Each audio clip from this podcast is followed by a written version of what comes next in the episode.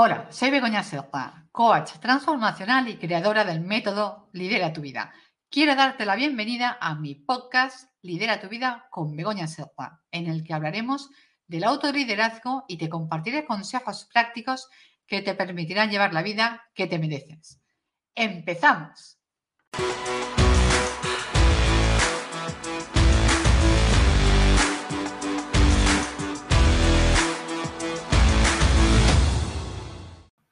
Hoy estrenamos podcast con un tema que esas semanas está en boca de todos y que he titulado Este año sí. Vamos a hablar de los propósitos de año nuevo, esa lista de buenas intenciones que cada principio de año nos prometemos cumplir y que acabamos dejando abandonada en un cajón. ¿Te suena? Porque es que a finales de año toca hacer balance de cómo nos ha ido tanto a nivel personal, como a nivel profesional. Y también fijarnos nuevos objetivos de cara a los próximos 12 meses que tenemos por delante. ¿Nos gusta la vida que llevamos? ¿Hemos logrado los objetivos que nos habíamos marcado? ¿Nos sentimos felices? ¿Qué hábitos nos gustaría incorporar para sentirnos con más energía y vitalidad? ¿Cómo puedo aumentar la productividad de mi negocio? Empezamos un nuevo año con mucha ilusión y motivación para cumplir con los buenos propósitos que nos hemos propuesto. Llevar una vida más saludable, ir al gimnasio, organizarme mejor, emprender mi propio negocio, lograr que mi equipo esté más motivado, manejar mejor el estrés, conciliar mi vida personal con la profesional. Y podría seguir porque la lista es larguísima.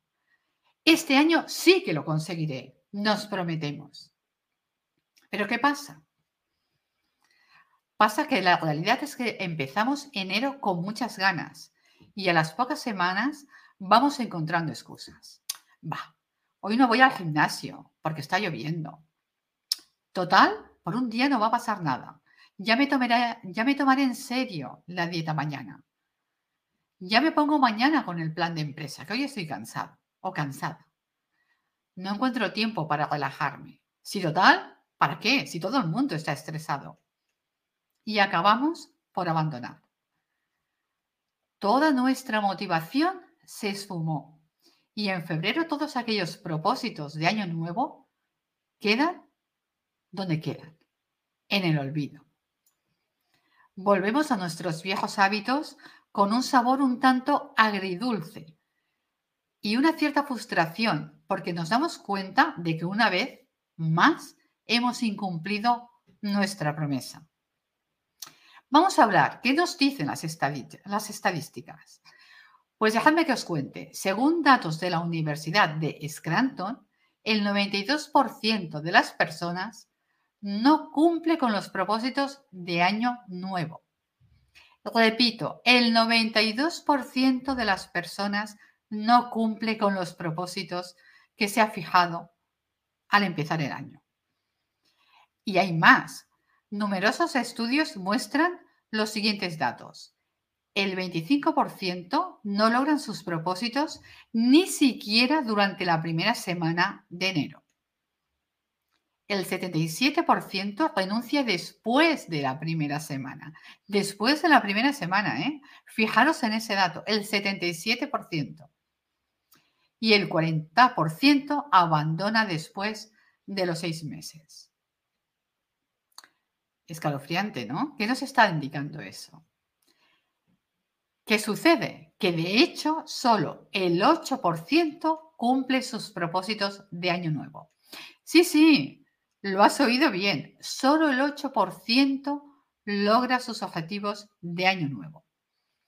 Los motivos que se alegan son para todos los gustos, son variadísimos. Falta de tiempo, problemas de dinero, exceso de obligaciones, es que la rutina, los hijos, desmotivación. Hay excusas, tantas excusas como personas.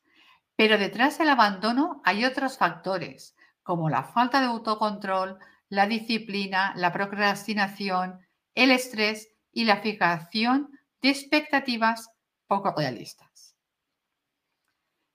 Si te fijas, todos tus propósitos de año nuevo están relacionados con la adquisición de nuevos hábitos o habilidades y la mejora de los que ya tienes. Pero tienes que tener presente que para instaurar cambios y que estos sean duraderos, necesitas tiempo y perseverancia. No es algo que adquieras así, de la noche a la mañana. Esa es una ilusión. Es como yo digo, creer en Papá Noel. Creer que va a caer por arte de magia. Gran parte del fracaso se debe a que no te has dado el tiempo suficiente, te impacientas, no gestionas bien las emociones que sientes y evidentemente abandonas. Eso sí, a principios del año siguiente te prometerás que sí, que sí, que sí, que este año vaya, es que no fallo, este año es el definitivo. Pero no te engañes, no te engañes. Porque si tú no cambias tu actitud y tu mentalidad, volverás a fracasar. O si no, ahora, entre tú y yo, ahora que estamos solos, confiésame, ¿cuántas veces te has dicho, este año sí? Y te das cuenta de que la lista es la misma que la del 2022, la del 2021, la del 2000. Y si me, y si me apuras, incluso hasta la del 2005. ¿Por qué? Porque no hay un cambio real de mentalidad. Todo cambio que quieras introducir en tu vida o en tu negocio empieza por ese cambio de mentalidad del que te estoy hablando. Y eso implica tener muy claro por qué y para qué quieres realizar ese cambio. Repito, ¿por qué y para qué? Imagina, vamos a poner un ejemplo. Imagina que quieres aprender a organizarte mejor o ser más disciplinado. Algo que muchas personas me contactan y dicen, Begoña, es que quiero que me ayudes porque mi vida es caótica, no, sé organizar, hago multitasking. Entonces, claro, pierdo un montón de tiempo. Pues imaginemos que ese es tu caso, que tú quieres aprender a organizarte mejor y ser más disciplinado. Lo primero que te voy a decir es que tienes que saber por qué quieres conseguirlo y qué beneficios va a aportar a tu vida. ¿Vas a ser más productivo? ¿Tu negocio progresará? ¿Vas a tener menos estrés? ¿Aprenderás a priorizar las tareas a realizar? Y vas a tener más tiempo para ti, para disfrutar con tu familia, con tus amigos. Tienes que Tener muy claro eso. Porque tener claro tu propósito y los beneficios que obtendrás te va a ayudar a perseverar en los momentos en que estés tentado o tentado a abandonar. Porque otra vez entre tú y yo, esos momentos, no nos engañemos, existen. Te pasan a ti, me pasan a mí, les pasa a todo el mundo. Siempre es más fácil seguir con lo que estamos haciendo. Es muy complicado salir de la zona de confort. Es muy complicado adquirir nuevos hábitos, nuevas disciplinas. Y esos momentos, esas tentaciones, esos momentos de flaquear van a existir. Pero va a ser mucho más fácil sobrellevarlos y sobreponerte a ellos si tienes muy claro cuál es tu objetivo y qué beneficios vas a obtener. Porque como te estoy comentando a lo largo de todo este episodio, a las personas nos somos de costumbres y nos cuesta mucho cambiar estas costumbres y estos hábitos, porque implica esfuerzo y tiempo. Por lo tanto, nuestra mente va a encontrar mil tropecientas excusas para mantenerse en su zona de confort. Y en esos momentos es precisamente lo que te comentaba antes. Necesitamos tener muy presentes los motivos por los que estamos implementando esos cambios. Ser líderes de nuestras vidas implica hacernos responsables de nuestra felicidad y tomar las decisiones necesarias para mejorar en nuestro ámbito, tanto personal como profesional. Desde esa conciencia nos será mucho más sencillo pasar a la acción y ser constantes. Aquellas personas exitosas que consiguen lo que se proponen no es porque tengan un superpoder, no, no, sino porque han aprendido que el autoliderazgo y la gestión emocional son las claves para lograr sus objetivos. Si fuera un superpoder o si fuera, sería muy sencillo. implica trabajo, trabajo con uno mismo, perseverancia, esfuerzo, gestión emocional. Detrás de ese 8% de personas que logran sus objetivos, hay precisamente eso, trabajo personal, esfuerzo, autodisciplina y gestión emocional. Porque cambiar es un proceso que, como comentaba antes, a veces es difícil porque nos surgen dudas, nos tienta a volver a lo fácil, nos provoca inseguridad, miedos, pero las personas exitosas saben que el verdadero crecimiento, tanto personal como profesional, está fuera de la zona de confort. Y están dispuestas a asumir ese esfuerzo, ese tiempo, esa dedicación. Para acabar, te voy a dar, te voy a dar tres cosas, más que dar es, más que dar de pautas, te quiero explicar tres cosas que no tienes que hacer bajo ningún concepto si quieres lograr tus objetivos. Repito, tres cosas que no tienes que hacer. En primer lugar, fijarte en metas eh, poco realistas. Como por ejemplo, este año perderé 20 kilos, o iré todos los días al gimnasio, o ahorraré el 20% de mi sueldo todos los meses, o en dos meses, este año sí que sí, dejo de fumar. Si te pones expectativas muy altas, puedes empezar con mucha motivación, pero al cabo de poco tiempo te irás desanimando porque el objetivo es inalcanzable. Lo ves muy lejos, con lo que irás buscando excusas para justificar ese abandono. Por lo tanto, tienes que ponerte metas alcanzables, metas realistas.